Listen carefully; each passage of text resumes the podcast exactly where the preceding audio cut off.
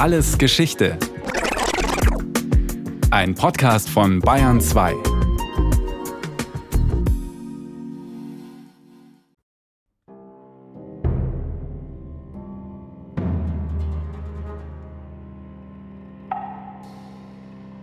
Die römischen Legionen. Bis heute eilt ihnen ihr Ruf voraus. Die größte Militärmacht, die die Welt je gesehen hat. Eine perfekt abgestimmte Einheit, taktisch flexibel und intensiv ausgebildet für den Kampf. Schlacht um Schlacht ringen sie ihre Gegner nieder, walzen sich förmlich über sie hinweg. Es sind die Legionäre, die das Imperium Romanum überhaupt erst möglich machen und über Jahrhunderte seine Einheit sichern. Doch für Professor Oliver Stoll von der Universität Passau waren die römischen Legionen weit mehr als nur das. Eigenartigerweise sieht man häufig eben nur dieses Militärische oder die Organisation und diese scheinbar perfekte militärische Maschine, die da funktioniert. Aber es ist eben schon so, dass die Soldaten einen Großteil ihres Dienstlebens nicht im Krieg verbracht haben und dass es da ganz, ganz viele eigentlich eher zivile Tätigkeiten gegeben hat oder zivil anmutende Tätigkeiten, die von ihnen ausgefüllt worden sind. Und diese lange Liste Liste von Gefreiten in Anführungsstriche mit den unterschiedlichsten Berufen. Das ist natürlich auch ein gutes Zeichen dafür, wie hoch das Potenzial sozusagen dieser Militäreinheiten gewesen ist, auch als Kulturträger oder als Faktor, der zu einer langfristigen Veränderung einer Gesellschaft in den Provinzen beigetragen hat, eben zu sein. Viele Legionäre sind nicht nur Soldaten, es gibt unter ihnen eine große Anzahl an Spezialisten. Sie sind befreit vom täglichen Militärdienst in den Lagern und zuständig für die unterschiedlichsten Berufe. Der Jurist Tarentinus Paternus schreibt im zweiten Jahrhundert Der Status gewisser Leute garantiert ihnen eine Befreiung von beschwerlichen Tätigkeiten. In diese Kategorie gehören Feldmesser, Erdarbeiter für den Grabenbau, Hufschmiede, Architekten, Schiffssteuerleute, Schiffbauer, Glasmacher, Schmiede, Bronzearbeiter, Helmmacher, Wagenbauer, die Liste geht noch unendlich weiter. Man sieht daran eben, wie vielfältig die Beschäftigungsmöglichkeiten sozusagen waren. Und das Militär ist in dieser Hinsicht mit Sicherheit auch eine Art technische Kaderschmiede gewesen, denn wir wissen eben, dass es auch Auszubildende in Anführungsstriche gegeben hat, die in diese Berufe im Militär hinein ausgebildet worden sind. Das Ergebnis dieser Kaderschmiede ist ein perfekt funktionierendes Imperium, das sich in seiner Hochphase über drei Kontinente erstreckt. Es sind nicht zuletzt die Legionäre, die diesen Siegeszug auch durch ihre technischen Fähigkeiten und durch administrative Tätigkeiten möglich machen. Denn in den einzelnen Provinzen ist dafür relativ wenig ziviles Personal vorhanden. Und so leisten die Soldaten auch Schreibarbeiten, kümmern sich um die innere Sicherheit oder fungieren als eine Art Wirtschaftspolizei, die Zölle und Tribute erhebt und eintreibt. Wie weitreichend diese Tätigkeiten sein konnten, zeigen Dienstpläne, die in Form von Papyri erhalten geblieben sind. Wir haben einen Dienstplan einer Einheit, die in Mösia stationiert gewesen ist. Das ist eine Provinz auf dem Gebiet des heutigen Bulgarien. Diese Einheit hat Leute weggeschickt, die in Gallien, also im heutigen Frankreich, Kleidung zu besorgen hatte. Oder Pferde. Oder die waren in Minen und Steinbrüchen als Aufsichtspersonal unterwegs. Also eine beträchtliche Menge von den Leuten waren unterwegs. Oder sie mussten Latrinen putzen. Oder die Thermenanlage putzen. Oder die Rüstung des Centurio aufpolieren. Also all das ist in verschiedensten Dienstplänen abzulesen und man bekommt einen lebhaften Eindruck davon, wie die Beschäftigung ausgesehen hat. Reisen über so weite Strecken sind möglich, weil das Straßennetz im Imperium Romanum auf für uns kaum vorstellbare Art und Weise ausgebaut ist. Mehr als 100.000 Kilometer Straße verbinden abgelegenste Provinzen miteinander und machen einen Austausch in vielerlei Hinsicht möglich. Bei dieser infrastrukturellen Durchdringung der Provinzen spielt das Militär eine entscheidende Rolle. Als Bauherren sozusagen, denn die Legionen haben eben im Auftrag der Kaiser Straßen gebaut, aber nicht nur Straßen, sondern alles, was auch dazugehört, also auch Brücken oder Aquädukte, also die ganzen großen technischen Anlagen sind von äh, Legionären gebaut worden. Dazu ein Zitat von Cassius Dio aus dem Buch Der Adler Roms, Carnuntum und die Armee der Cäsaren, herausgegeben vom Archäologischen Museum Carnuntinum. Die Flüsse werden von den Römern ohne große Mühe überblickt, da die Soldaten ständig das Brückenbauen üben wie sonst eine Kriegsmaßnahme, sowohl an der Donau, am Rhein als auch am Euphrat. Diese hervorragende Ausbildung der Legionäre bleibt auch den Feinden nicht verborgen. Um sich dieses enorme technische Wissen anzueignen und für die eigenen Völker nutzbar zu machen, werden immer wieder römische Soldaten gezielt entführt. Ärzte, Handwerker, Architekten, Bauern, sie alle werden systematisch gejagt, um sie für die eigene infrastrukturelle Entwicklung zu nutzen.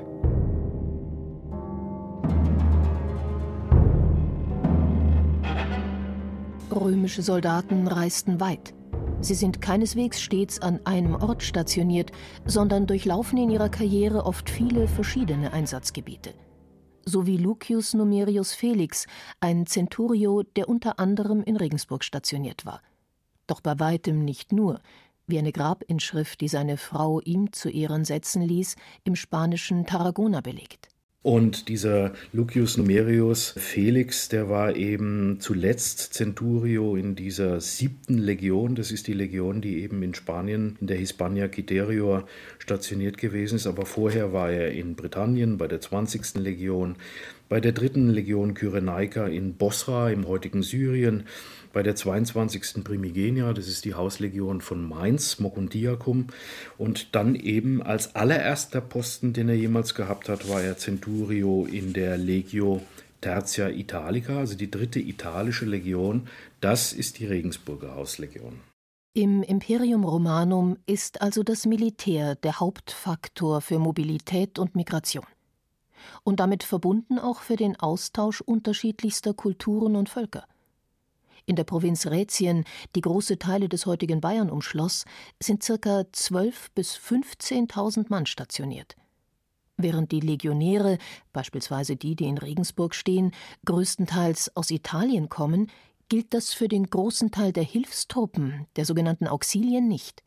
Sie kommen oft aus ganz unterschiedlichen Regionen des Imperium Romanum. Kultureller Schmilztiegel Militär ist auf jeden Fall richtig. Wir haben in Bayern, also jetzt in Rätien, äh, Truppeneinheiten aus Syrien, Straubing. Wir haben Bataver, die aus dem Niederrheingebiet kommen. Wir haben Draker, die aus dem heutigen Bulgarien kommen. Also ein buntes Gemisch von Soldaten, die durch den Militärdienst so eine Art gemeinsame Identität bekommen. Vor Ort kommt es zu einem regen Austausch zwischen den römischen Soldaten, den Hilfstruppen und den Einheimischen. Auch was die zwischenmenschlichen Beziehungen betrifft. Mit Konsequenzen sogar bis heute. Zum Beispiel in Straubing. Da gibt es eine sogenannte Kan-Athena-Kohorte, die da ab dem frühen 2. Jahrhundert stationiert gewesen ist. Kanata ist das heutige Kanawat in Syrien. Die sind dort ursprünglich rekrutiert worden. Syrische Truppen sind häufig Spezialisten für Bogenschützeneinheiten, manchmal auch berittene Bogenschützeneinheiten. Und die waren in dem Fall eben in Straubing auch sehr lange Zeit stationiert so dass man fast davon ausgehen kann, dass der eine oder andere Straubinger ein bisschen syrisches Blut auch hat, ja. Und das, obwohl die Soldaten rein militärrechtlich gar nicht in der Lage sind, eine Familie zu gründen. Bis in das dritte Jahrhundert hinein herrscht nämlich ein Heiratsverbot für die normalen Soldaten.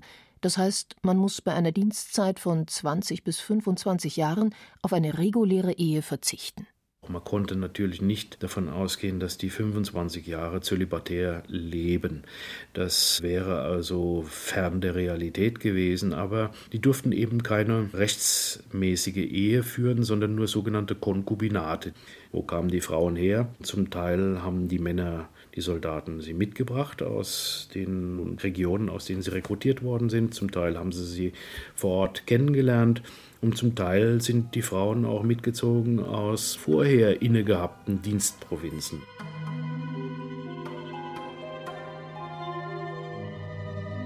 Um die Kastelle der Römer herum bilden sich schnell große Zivilsiedlungen, wo die Familien der Soldaten leben – aber auch die einheimische Bevölkerung, mit der ein reger Austausch besteht. Und Soldaten haben Geld. An drei Tagen im Jahr wird ausgezahlt, jeweils 75 Dinare, eine beträchtliche Summe für die damalige Zeit, wobei ein Teil davon als Spareinlage bei der Einheit verbleibt. Auch werden Abzüge von ihrem Sold vorgenommen für Ausrüstung, Essen, religiöse Feste oder Kleidung. Aber es bleibt genügend übrig, um die Soldaten zu einem Motor für die heimische Wirtschaft zu machen. Langfristig floriert die gesamte Region um das Lager herum. Alleine die Versorgung des Militärs muss gesichert werden. Eine Legion benötigte ca. 2500 Tonnen Getreide pro Jahr. Das geht nur mit einer hochmodernen Landwirtschaft und entsprechendem Handelswesen, so Professor Stoll von der Universität Passau. Interprovintionell, also zwischen den Provinzen, hat da sicher auch ein Handel stattgefunden, aber eben auch über den Limes hinaus. Denn Getreide ist mit Sicherheit auch zum Beispiel hier im Donauraum mit den vor dem Donau-Limes siedelnden Germanen verhandelt worden. Wir wissen zum Beispiel, dass die Hermunduren ein romfreundlicher Stamm über die Donau kommen durfte, um bis nach Augsburg hinein Handel zu treiben. Und die haben eben auch Getreide und Landwirtschaftsprodukte verkauft. Der Handel in den Siedlungen um die Kastelle herum beinhaltet auch Waren von weit her. Pfeffer, Kürbisse und sogar Melonen. Rückschlüsse über die Ernährung der Soldaten in den Lagern liefern vor allem Latrinen. Sie sind im wahrsten Sinne des Wortes echte Fundgruben. So belegt die Analyse von Ausgrabungsfunden aus einer Latrine im ehemaligen Kastell Alphen an den Rhein in Holland eine ganz erstaunliche Produktvielfalt, die der Ausscheider zu sich genommen hat.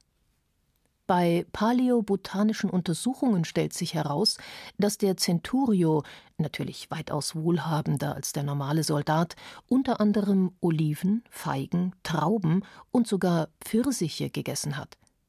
Selbst exotische Südfrüchte werden also über weite Strecken hinweg transportiert. Natürlich sind auch diese Landwirtschaftsprodukte Kulturerbe. Ich meine, man braucht nur an den Wein zu denken, weil es gibt eben auch viele Kräuter, die uns geblieben sind. Küchenkräuter wie Mangold, Portulak, Dill, Koriander, Sellerie, auch Walnuss und Esskastanie oder Karotten und Pastinaken. Und nicht zu vergessen, ganz wichtig, auch der Spargel beispielsweise, ne, der eben von den Römern mitgebracht worden ist, beziehungsweise auch hier heimisch gemacht worden ist. Vergleicht man beispielsweise tierische Knochenfunde aus der Zeit der Römer sowohl mit Funden aus vorrömischer Zeit als auch mit solchen aus dem Mittelalter, dann stellt man fest, dass die Rinder und Pferde der Römer weitaus größer waren. Manchmal, in manchen Gegenden, ist zum Beispiel die Größe römischer Rinder erst wieder mit der Einführung der künstlichen Besamung erreicht worden. Und das ist ja bekanntermaßen noch nicht allzu lange her, dass man das wieder eingeführt hat. Neueste Funde aus Regensburg Großprüfening legen sogar nahe, dass die römischen Soldaten auch den Grundstein für den Siegeszug des bayerischen Bieres gelegt haben könnten. Dort wurde eine Darnanlage ausgegraben, wo man Spelzgetreide hinbrachte, um es vom Spelz zu trennen und zu rösten. Zusammen mit der gefundenen Brunnenanlage wird das Ganze als die vielleicht erste Brauerei Bayerns interpretiert. Besondere Bierliebhaber waren die Bataver, die in Weißenburg und wohl auch in Passau stationiert waren. Die tranken nicht so gerne Wein, sondern die tranken Bier. Und wir haben auch da Zeugnisse aus England, wo solche Batawa-Einheiten auch stationiert waren. Ein Brief eines Decurio an seinen Kommandanten: Bitte schick uns doch Bier. Uns ist das Bier ausgegangen.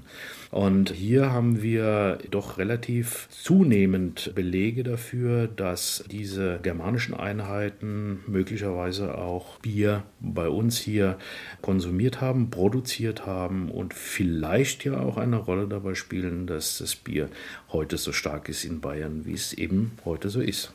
Zeit, um das gebraute Bier oder auch den Wein zu trinken, bleibt den Soldaten relativ wenig. Zwar sind Kampfhandlungen eher die Ausnahme, dafür wird aber umso mehr trainiert und geübt. Die Qualität dieser militärischen Großmacht hängt sicherlich zu einem großen Teil mit ihrer ständigen Aus- und Weiterbildung zusammen. Wer also nicht gerade anderweitigen Dienst zu tun hat, der übt Fechten oder Speerwerfen, baut Übungslager oder tut vor allem eines immer wieder marschieren. Marschieren spielt eine große Rolle im römischen Militär. 25 Kilometer in voller Ausrüstung, das heißt mit 30 bis 40 Kilogramm sind keine Seltenheit. Und mindestens zweimal im Monat wird eine große Marschübung durchgeführt auch um die neuen Rekruten in den verschiedenen Marschformationen zu schulen und sie damit auf mögliche Einsätze vorzubereiten. Die römischen Legionäre, auch die römischen Auxiliare, waren natürlich körperlich fit in der Regel.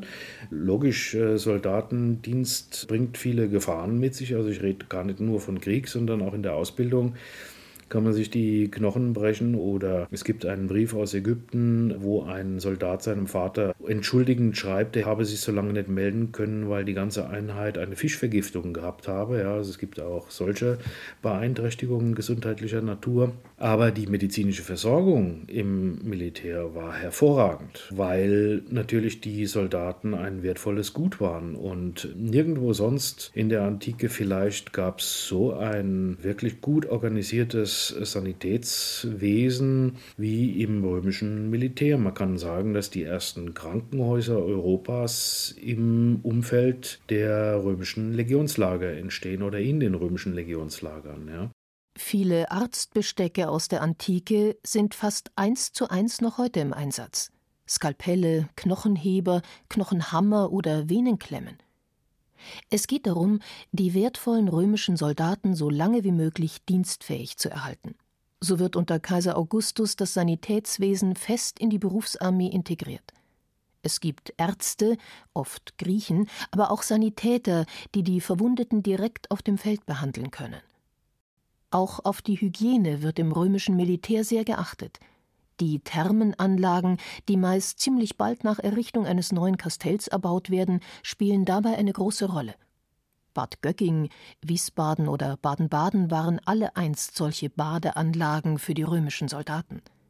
Aber auch Wasserklos tragen dazu bei, dass Infektionskrankheiten eingedämmt werden.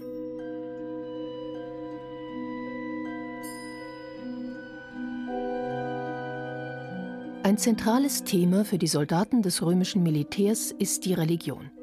Die Einsätze sind gefährlich. Nur etwa die Hälfte erlebt nach der Dienstzeit den Veteranenstatus. Und so sucht man den Schutz der Götter. Und davon gibt es viele. Nicht nur die berühmten zwölf Staatsgottheiten Jupiter, Juno, Minerva, Vesta, Ceres, Diana, Venus, Mars, Mercurius, Neptun, Vulkanus oder Apollo. Die Religion des römischen Heeres ist ein komplexes Gebilde. Zum einen gibt es die offizielle und streng reglementierte Heeresreligion mit dem für alle verbindlichen Kaiserkult und den zu verehrenden Staatsgöttern. Daneben gibt es aber auch militärische Kultphänomene, die sich speziell aus den Bedürfnissen der Soldaten entwickelt haben, wie die Verehrung der eigenen Standarte. Zum anderen gibt es aber auch die erstaunlich vielfältige Privatreligion jedes einzelnen Soldaten. Dazu Oliver Stoll von der Universität Passau.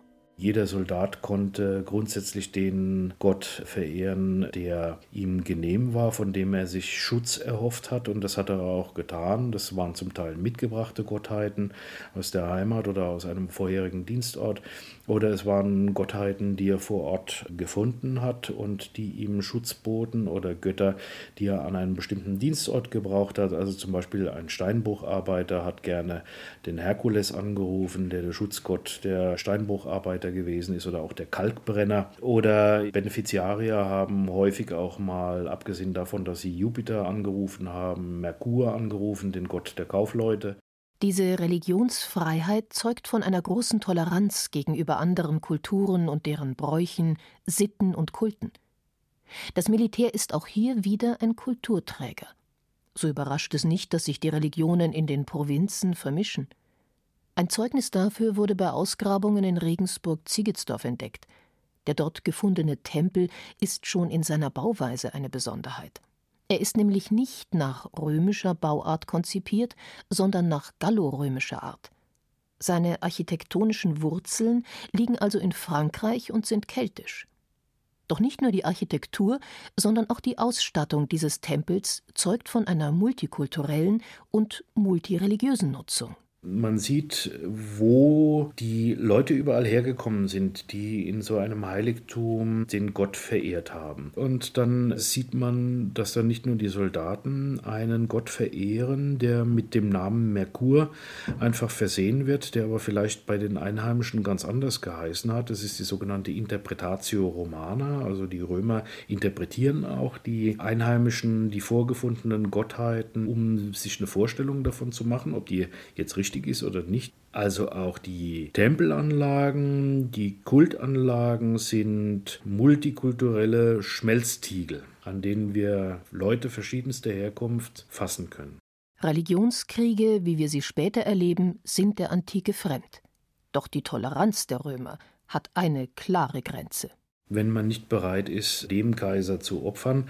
Das konnten die Römer nicht verstehen, dass man das nicht tut. Also das ist bei allem sozusagen das einende Element, das von absoluter Bedeutung gewesen ist, der Kaiserkult. Das ist so ein Punkt, wo die Toleranz dann aufhört. Besonders deutlich tritt dieser Konflikt zum Vorschein, als eine neue Religion entsteht, deren Anhänger sich weigern, einen anderen Gott als den ihrigen zu ehren das Christentum.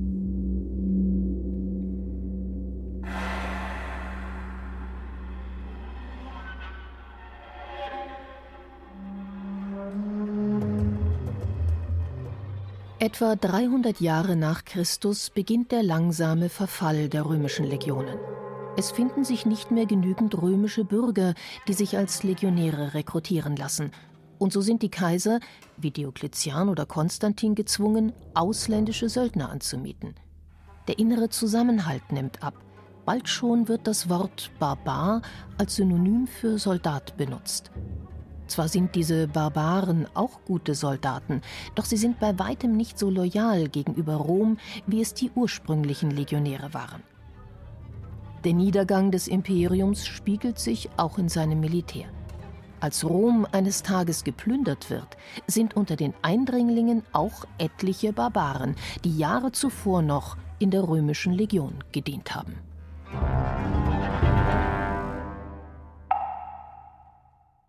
Das war alles Geschichte, History von Radio Wissen aus der Staffel Weltmacht Rom. Diesmal mit der Folge Die Legion von Robert Grantner. Gesprochen haben Julia Fischer und Johannes Hitzelberger. In der Technik war Ruth Maria Ostermann, Regie Axel Wostri, Redaktion Thomas Morawetz. Noch mehr Lust auf das Leben im Römischen Reich? Vielleicht sogar auf ein Rollenspiel im römischen Kempten in Cambodunum? Am Sonntag, den 24. Juli, Dienstag 26. und Donnerstag 28. Juli, jeweils um 19 Uhr, findet auf Twitch das Rollenspiel statt Pen and Paper Cambodunum, die Suche nach dem Keltenfürst. Es wird spannend. An dieser Stelle verraten wir aber erstmal nur so viel. Es geht um die Spurensuche nach einer vermissten Person im römischen Cambodunum. Mehr Infos zum Spiel und natürlich über Kelten und Römer in Bayern gibt's auf ardalpha.de und in den Shownotes zu diesem Podcast.